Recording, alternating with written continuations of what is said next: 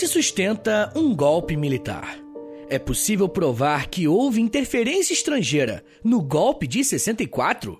Essas são apenas algumas perguntas que podemos nos fazer quando estudamos com mais detalhes o que foi a participação dos Estados Unidos no golpe de 1964 aqui no Brasil. E eu tô ligado que falar sobre temas relacionados à ditadura militar brasileira é uma parada bem espinhosa e a galera costuma ficar bem ativa nos comentários, só que me xingando. e se falar sobre isso já é bem polêmico, quando envolve a participação de outros países, isso aumenta algumas vezes. Se você está chegando agora no História Meia Hora, seja muito bem-vindo. E saiba que, mesmo em temas mais polêmicos, a minha missão aqui é só te ensinar história. E eu sempre faço isso, usando autores e fontes confiáveis para sustentar os meus pontos. Na verdade, eu gosto de usar esses temas mais polêmicos para mostrar como nós, historiadores e professores de história, trabalhamos. E uma coisa que eu te peço em troca é que escute até o final para só depois emitir alguma opinião de crítica ou elogio, beleza? Ah, e as fontes que eu utilizei estão todas na descrição desse episódio. Bom, quando queremos pensar na participação de uma nação estrangeira em um ato que aconteceu aqui no Brasil, precisamos olhar, no primeiro momento, para o que esse país estrangeiro estava fazendo e como ele estava se comportando. Quando os Estados Unidos se tornaram independentes, começaram um processo de industrialização e de modernização do seu país. Inspirados pela forma que a independência desse país aconteceu, muitas colônias da América do Sul tentaram replicar o modelo estadunidense de se rebelar contra a sua metrópole. E isso de fato aconteceu. E a primeira metade do século XIX foi marcada pelo abandono dos países europeus do solo americano. Conforme a França, Espanha e Portugal deixavam as suas colônias independentes, depois de muita luta dos colonizados, os Estados Unidos perceberam que essa seria uma ótima oportunidade de aumentar a sua influência na região. E foi nesse sentido que o presidente James Monroe enviou uma mensagem ao seu Congresso em dezembro de 1823, dizendo que, abre aspas, julgamos propícia esta ocasião para afirmar, como um princípio que afeta os direitos e interesses dos Estados Unidos, que os continentes americanos, em virtude da condição livre e independente que adquiriram e conservam, não podem ser mais considerados no futuro como como suscetíveis da colonização por nenhuma potência europeia. Fecha aspas. Em outras palavras, esse discurso pode ser resumido na seguinte frase: América para os americanos. E para eles, a gente não é americano, tá? Só quem mora nos Estados Unidos. E esse é o lema da chamada Doutrina Monroe. E bom, nesse momento você deve estar tá se perguntando, né? Pô, Vitão, beleza, mas por que, que você está falando uma parada que aconteceu no século XIX e o nosso episódio é sobre 1964? Rapaziada, eu trago essa informação para mostrar que desde esse período, olha quanto tempo, os Estados Unidos já tinham uma inclinação clara para se colocarem como lideranças no continente americano. Os países americanos concordando ou não. A parada é que, com o tempo, essa política não foi só de riscar uma linha no chão e impedir que os europeus mandassem aqui. Mas conforme os Estados Unidos se desenvolviam e se tornavam uma grande potência, eles mesmos passaram a cuidar de assuntos internos do continente americano. Quando o século XX começou, essa política foi intensificada com a chamada política do Big Stick, ou seja, a política do grande porrete. Caracterizado na figura do presidente Theodore Roosevelt, os Estados Unidos passaram a financiar obras no continente americano e ter uma participação bem maior em assuntos que eram de seus interesses. Se vocês quiserem um exemplo, podemos pensar na clássica construção do Canal do Panamá em 1914, um porto que é essencial para a economia estadunidense. Só que no mesmo ano da construção do porto, aconteceu algo que mudou os rumos dos Estados Unidos, na verdade, do mundo inteiro. Quando a Primeira Guerra Mundial começou, os Estados Unidos se tornaram um dos grandes exportadores de itens básicos e de alimentos para a Europa, que estava em um momento bem delicado. Quando veio a Segunda Guerra Mundial em 1939, o processo se repetiu e os Estados Unidos se tornaram a maior potência econômica e militar do mundo. Como bem sabemos, após 1945, o mundo se viu dividido em dois blocos. De um lado, a União Soviética, que estava disputando o poder com o outro lado, os Estados Unidos. Era a chamada Guerra Fria. E em paralelo a isso, o Brasil estava passando por seus próprios problemas e tentando encontrar a sua própria forma de se desenvolver.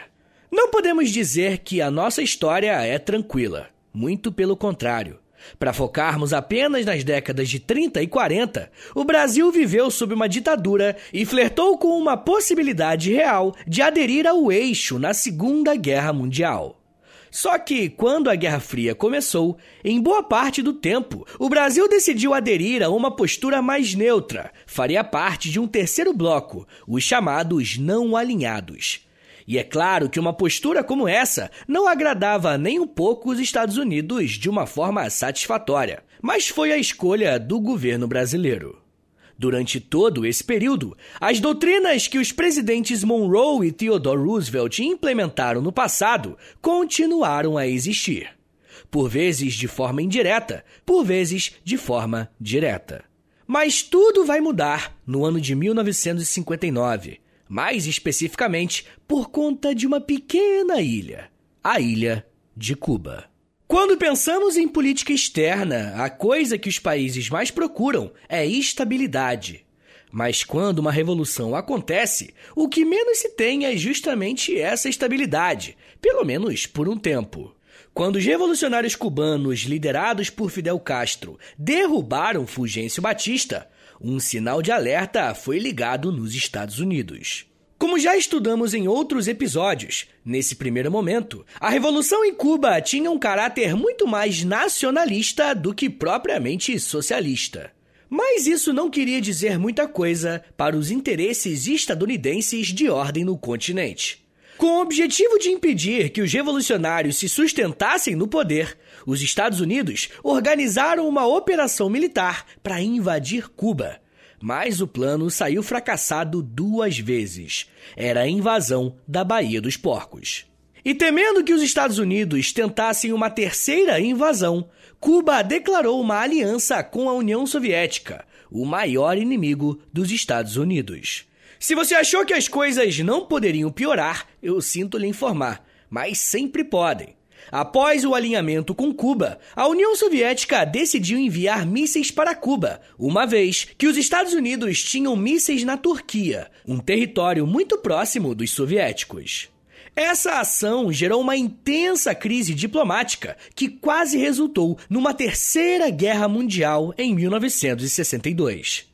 Esses eventos ficaram conhecidos como Crise dos Mísseis e duraram duas semanas. Se vocês quiserem que eu faça um episódio sobre esse tema, já sabem, né? Manda um comentário lá no Instagram do História Meia Hora, é arroba História Meia Hora, que eu vou saber que vocês estão afim. Comenta no último post lá, porque aí gera engajamento para mim também. Mas enfim, gente, por conta desse conflito, o presidente J.F. Kennedy precisou se sentar com o secretário-geral da União Soviética, o Nikita Khrushchev, e juntos recuaram algumas bases militares que foram instaladas próximas ao território território um do outro. E a questão é o seguinte: se todo esse BO aconteceu quando um país da América Latina se aliou à União Soviética, imagina o que aconteceria se outras nações também começassem a se levantar contra a soberania dos Estados Unidos na América Latina. Seria necessário traçar um plano para que isso não acontecesse novamente. Antes mesmo da crise dos mísseis, JFK já estava empenhado em implementar uma plataforma que unisse todos os países da América em torno dos Estados Unidos. A saída encontrada foi a Aliança para o Progresso, lançada em 1961 como uma ajuda financeira que os Estados Unidos dariam aos países alinhados.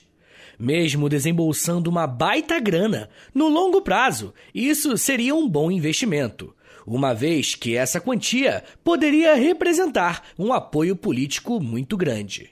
Esse, basicamente, era o cenário que os Estados Unidos estavam envolvidos no início da década de 60. Mas agora vamos voltar a nossa atenção para o Brasil. Como eu falei no início do episódio, o Brasil viveu por muito tempo uma instabilidade política. O país tinha saído de uma ditadura em 1945 e nos anos seguintes estava tentando encontrar uma forma de consolidar o regime democrático. É provável que os anos de JK foram os mais estáveis, pelo menos politicamente falando. Ao fim do seu governo, assume Jânio Quadros, um dos presidentes mais icônicos e caricatos da nossa história. Jânio foi um desses presidentes que decidiu manter uma política externa não alinhada nem aos Estados Unidos e nem à União Soviética. Tanto que uma prova disso foi a condecoração ao Che Guevara, no ano de 1961, ao mesmo tempo que tinha relações comerciais com os Estados Unidos. Só que o governo de Jânio Quadros não durou muito tempo. Após apenas sete meses na presidência, ele renunciou. Simplesmente abandonou um dos cargos políticos mais importantes do país e quem assumiu seu lugar foi João Goulart, mais conhecido como Jango. Naquele período existiam duas votações separadas, uma para presidente e outra para o cargo de vice-presidente, que nesse caso foi vencida por Jango. Por essa característica, era natural que o vice tivesse políticas bem diferentes do presidente em exercício. E foi justamente isso que aconteceu. Quando João Goulart assumiu a presidência, ele tentou implementar algumas reformas de base no país, enquanto lidava com uma crise econômica que estava despontando desde o início da década de 60, tendo como maior inimigo da economia a inflação, que chegava a quase 80% ao ano. A proposta do plano era reduzir a inflação e investir no crescimento do PIB brasileiro, só que através da indústria. E valorizar a indústria brasileira significava ir contra os interesses de empresas estrangeiras, sobretudo dos Estados Unidos. Esse projeto foi conhecido como Plano Trienal. E o problema é que, por uma série de motivos que não poderemos detalhar aqui, esse plano meio que não funcionou.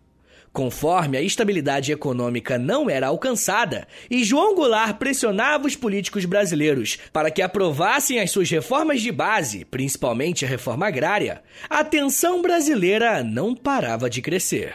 E vai ser justamente nesse momento que a postura dos Estados Unidos, que falamos em boa parte desse episódio, se conecta com o que estava acontecendo aqui no Brasil. O governo do JF Kennedy passou a olhar com mais atenção o que acontecia no Brasil. Olha só o que a Fundação Getúlio Vargas disse sobre esse momento. Abre aspas.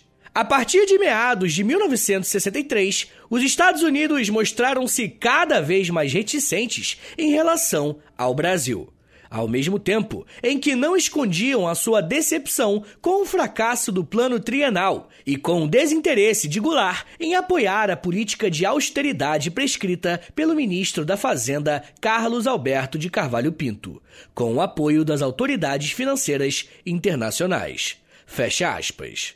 Não demorou muito para que essa insatisfação com os rumos da economia do Brasil se transferisse em uma insatisfação política uma vez que João Goulart era frequentemente acusado de ter relações bem estreitas com comunistas. Mas olha só que interessante. Você se lembra do Aliança para o Progresso que eu comentei agora há pouco? Então, eu omiti uma informação de vocês e foi de propósito. A partir de 1963, os Estados Unidos passaram a financiar não só governos federais, mas abriram uma linha de crédito para governadores e deputados federais e estaduais. O repasse desse governo era através de órgãos como a Superintendência do Desenvolvimento do Nordeste, a SUDENE. Para vocês terem uma ideia, governadores como Carlos Lacerda, que era o governador de Guanabara, e Aloysio Alves, do Rio Grande do Norte, receberam verbas da Aliança para o Progresso para os seus programas de desenvolvimento e infraestrutura. Ah, e uma coisa precisa ficar clara aqui, tá? Isso aqui não é dinheiro de corrupção ou algo assim. Era dinheiro legal, legítimo. A questão é que, conforme os Estados Unidos conseguem financiar diretamente estados e municípios, vemos a pressão política contra Jango aumentar consideravelmente. Só que a pressão política contra Jango não foi apenas de partidos políticos, de parte da mídia e da sociedade civil, não.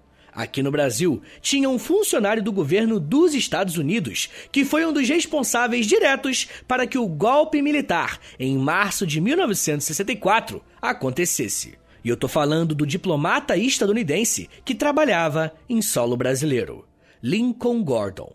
Bom, eu já quero falar mais sobre quem é esse brother diplomata e como que ele ajudou a arquitetar um golpe contra a democracia brasileira que só voltaria a ver a luz em 1985. Mas me dá um minutinho aí, tá, gente? Que daqui a pouco a gente volta e eu falo um pouco mais sobre conversas telefônicas, arquivos abertos, golpe, Brother Sam e invasão. Segura aí, que é um minutinho só.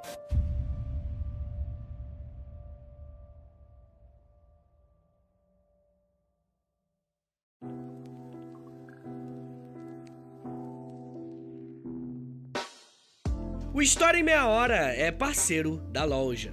Acesse loja.com.br, é loja escrito L-O-L-J-A, e pesquise pelo História em Meia Hora. Lá você vai encontrar blusas, camisetas, regatas, moletons e muito mais produtos exclusivos do nosso podcast, tá? Só tem no História em Meia Hora e lá no site da loja. Tem uma blusa que é uma mistura do Lampião com a Kira, tem uma que é da cadela laica, tem uma que é o Street Fighter, só que com figuras históricas do Brasil. Gente, tem muita coisa irada por lá. Lembrando, é claro, que quando você compra um produto na loja, além de você ficar todo bonitão ou bonitona, você ajuda o História em Meia Hora a continuar de pé. Então, obrigado. Acesse agora loja.com.br e pesquise por História em Meia Hora. loja.com.br e digita na busca História em Meia Hora. Valeu, gente!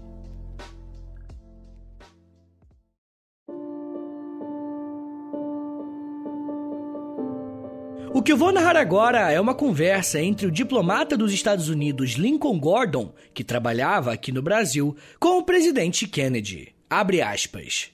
Eu acho que uma de nossas tarefas importantes é fortalecer a espinha das Forças Armadas deixar claro discretamente que nós não somos necessariamente hostis a qualquer tipo de ação militar, se estiver claro que a razão para a ação militar é contra a esquerda. Ele está dando o maldito país para os comunistas.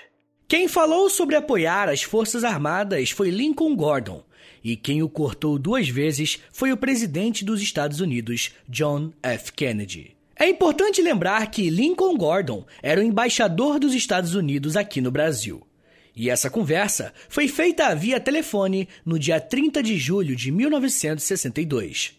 Eu não sei se ficou suficientemente claro para vocês, mas o que eles estão tratando aqui é sobre o Brasil e mais especificamente sobre como que João Goulart estava gerindo o país. De acordo com a visão do embaixador e do presidente, Jango estava entregando o país para os comunistas. E como vocês sabem, o golpe só aconteceu de fato em 1964. Mas as tensões e desconfianças por parte dos estadunidenses já estava ocorrendo há um bom tempo. Durante todo o ano de 1962 e ao longo do ano seguinte, o governo dos Estados Unidos trabalhou bastante focado nos rumos que a política brasileira estava seguindo. Quando um governo como o dos Estados Unidos se preocupa com alguma questão externa, eles não ficam de braços cruzados esperando para ver o que vai acontecer. Eles desenhavam cenários de possibilidades e, consequentemente, cenários de ação. Em um documento chamado US Short Term Policy Towards Brazil, editado no dia 11 de dezembro de 1962, o governo americano se colocava à disposição do governo brasileiro para colaborar com o esfriamento da crise econômica, claro, caso João Goulart colaborasse com as exigências norte-americanas. E a questão, gente, é que ao longo desse documento, nós vemos três cenários de ação por parte dos Estados Unidos. Primeiro, abre aspas, não fazer nada e permitir que o movimento do presidente continue. Fecha aspas. Segundo cenário, abre aspas, colaborar com elementos brasileiros hostis a Goulart com o objetivo de provocar a sua derrubada. Fecha aspas.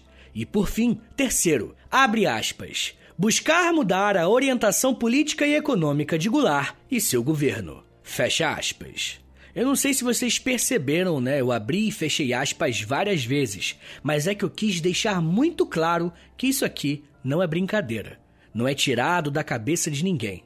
É um documento dos Estados Unidos que eu literalmente li a tradução.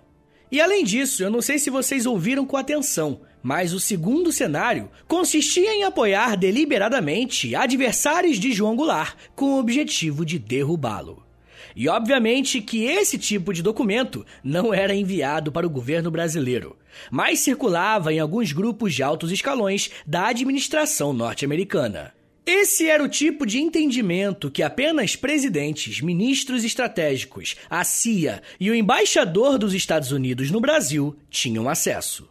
Era meio que uma forma de coordenar a postura de todos esses personagens perante o país. Mas para pensar uma coisa. De onde que vinha essa preocupação? Será que o presidente dos Estados Unidos ficava assistindo os jornais do Brasil para se informar? Ele ligava o radinho de pilha dele para ouvir a voz do Brasil? Com certeza não. E é para isso que existe um embaixador em países estrangeiros para reforçar fatos importantes, questões políticas e intermediar demandas. Para o nosso azar, o embaixador dos Estados Unidos que estava no Brasil era um cara bem peculiar. Lincoln Gordon fez carreira diplomática de respeito. Sua formação, por exemplo, era em Harvard. Mas como alguém que viveu sob a Guerra Fria, ele era alguém que via o mundo de maneira binária. Ou você era aliado dos Estados Unidos, ou você era um inimigo dos Estados Unidos. E eu nem preciso dizer o quanto que esse tipo de visão era perigoso, né? E era justamente esse cara que abastecia o governo norte-americano com informações sobre o Brasil. E para você ter uma ideia melhor de quem estamos tratando aqui no episódio, olha só a mensagem que o Lincoln Gordon enviou para Washington a respeito de algumas preocupações que ele tinha em relação a João Goulart. A mensagem foi enviada em agosto de 1962. Abre aspas. Parece-me cada vez mais claro que o objetivo de Goulart é perpetuar-se no poder através de uma repetição do golpe de Vargas em 1937, instaurando um regime semelhante ao peronismo, com seu extremo nacionalismo anti-americano. O perigo da tomada de poder pelos comunistas decorre da total incompetência de Goulart para compreender ou resolver sérios problemas econômicos, administrativos e outros quaisquer. Fecha aspas. Olha o nível de medo que Lincoln Gordon estava colocando na parada. Mas se por um lado o embaixador dos Estados Unidos estava disposto a tocar fogo no parquinho, o presidente JFK agia de forma mais moderada. Mesmo que conversas estranhas como aquela do início tivessem acontecido, e até algumas outras falando abertamente sobre uma invasão militar, Kennedy não chegou a avançar nesse assunto. Porém, como também já vimos por aqui, as coisas sempre podem piorar. No dia 22 de novembro de 1963, enquanto fazia uma passeata em Dallas, John F. Kennedy foi assassinado. E quando isso aconteceu, o cenário internacional, que já estava conturbado, ficou completamente caótico. Esse assassinato foi muito traumático para a história dos Estados Unidos. E ao mesmo tempo, é uma história cheia de mistérios e de teorias da conspiração. O episódio dessa semana exclusivo para os apoiadores é justamente sobre a morte do JFK. Se você é um apoiador, você vai receber essa semana no seu e-mail o episódio. E se você não for um apoiador do podcast e se tiver condições e quiser se tornar um, é só acessar apoia.se barra História em Meia Hora e assinar o plano que você achar melhor. Mas enfim, gente, quem assumiu no lugar do Kennedy foi um político chamado Lyndon B. Johnson. E o que você precisa saber sobre ele é o seguinte: o cara já era um político experiente, vindo do Texas, um estado bem conservador e bem diferente do seu antecessor. Ele era conhecido por ser alguém linha dura. Podemos dizer que as coisas na América Latina iam mudar. Uma forma de percebermos essa tal linha dura do Lyndon Johnson é analisando logo os primeiros meses do governo do cara o presidente Johnson organizou uma frente de estudos para apresentar a ele uma solução para lidar com os problemas do Brasil. E eu espero que essa frase tenha causado estranhamento em você, como que os Estados Unidos podem solucionar algo do Brasil. Rapaziada, fato é que o presidente escalou o embaixador Lincoln Gordon, o diretor da CIA John McCone, o Robert McNamara, que era secretário de defesa dos Estados Unidos, e o Thomas Mann, que era secretário assistente. Ele mandou todo mundo para a América Latina para trabalharem juntos nessa demanda. É a partir desse ponto que entra na história um importante militar norte-americano que vai fazer toda a diferença para os rumos do golpe militar. Um tenente-general chamado Vernon Walters foi convocado para integrar o grupo que estava atuando próximo ao Brasil. Mas por que, que ele foi chamado? Walters tinha relações bem próximas com um outro militar brasileiro. Ambos lutaram na Segunda Guerra Mundial e vieram a estreitar laços aqui no Brasil. E eu tô falando do Marechal Humberto de Alencar Castelo Branco um dos principais militares que arquitetaram o golpe, e quando ele aconteceu, Castelo Branco foi o primeiro presidente desse período de exceção do Brasil. A contribuição do Vernon Walters na operação foi mostrar que quem iria apoiar o plano dos Estados Unidos de remoção do João Goulart seriam os militares brasileiros. Só que, para acontecer um golpe de fato, os militares brasileiros tinham um pequeno problema. Qual seria o fato determinante? Eles iam chegar lá quebrando tudo do nada? Se isso acontecesse, provavelmente não teriam legitimidade popular. Mas tudo isso mudou no dia 13 de março de 1964, quando João Goulart fez um dos seus discursos mais famosos na Central do Brasil, defendendo com bastante ênfase as reformas de base, principalmente a reforma agrária. E esse foi um dos estopins para a execução do golpe. Tanto os militares brasileiros quanto Washington entenderam que a partir daquele momento não seria possível que Jango continuasse no poder. Olha só o que a historiadora Tamires Ritter da Faria disse a respeito dos acontecimentos dos próximos dias. Abre aspas. No dia 20 de março ainda, o então presidente dos Estados Unidos, Lyndon B. Johnson, autorizou durante uma reunião na Casa Branca a formação de uma força naval para intervir na crise brasileira caso fosse necessário. Fecha aspas. Temos aqui o início da participação direta no golpe militar brasileiro. Nos próximos dias, o embaixador americano, a CIA e o Departamento de Defesa organizaram duas operações que aconteceram simultaneamente. A primeira operação autorizada pelos Estados Unidos foi a Operação Popeye, que apoiava a partida dos militares de Minas Gerais em direção ao Rio de Janeiro, para derrubarem o João Goulart.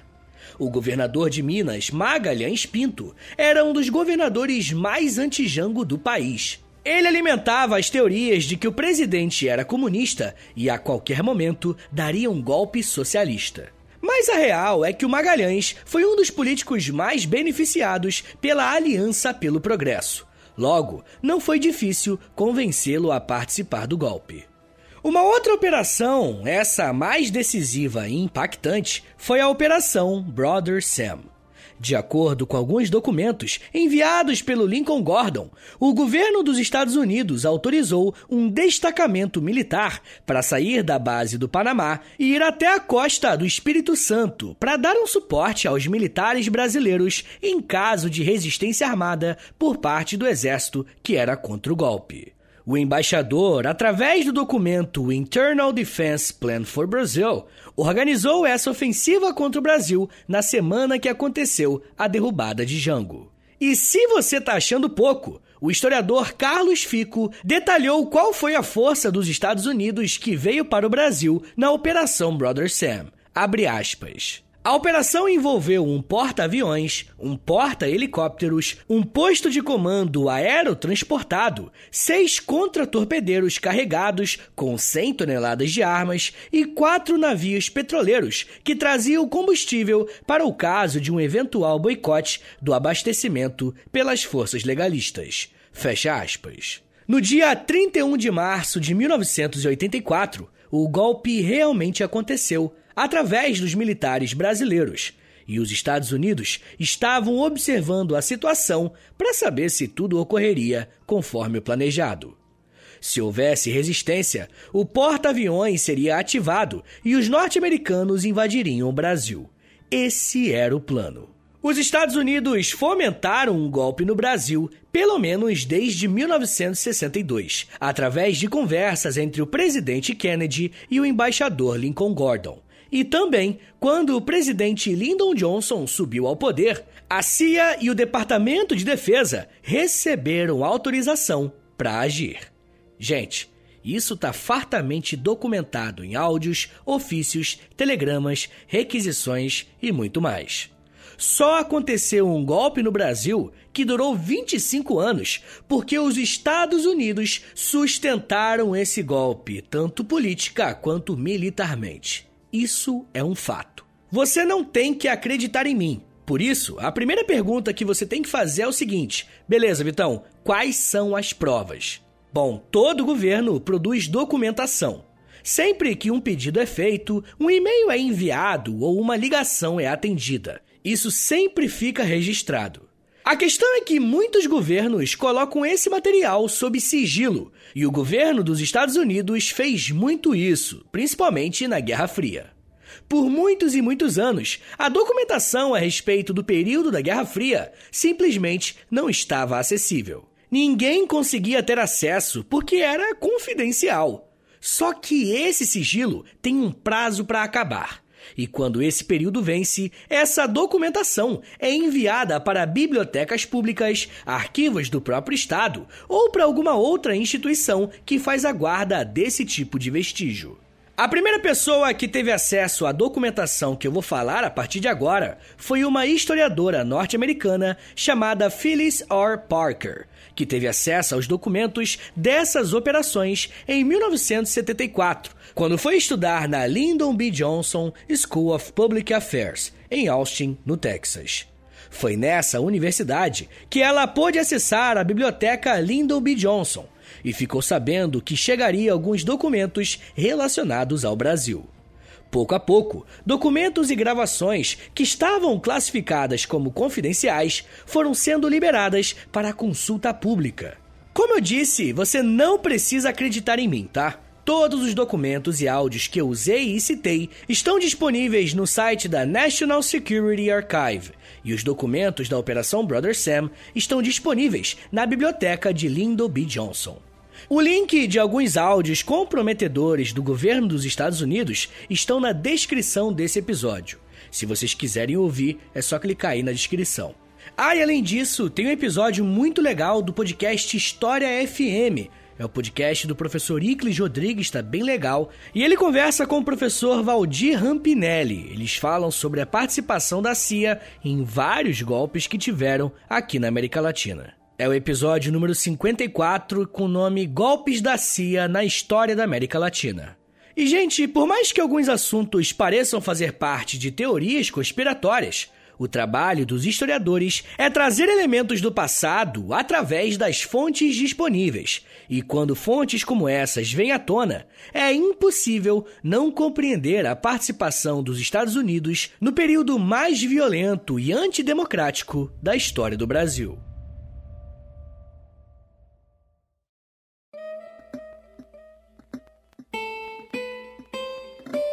Senhores, muito obrigado por terem ouvido até aqui. Meu nome é Vitor Soares, eu sou professor de História e você acabou de ouvir o História em Meia Hora.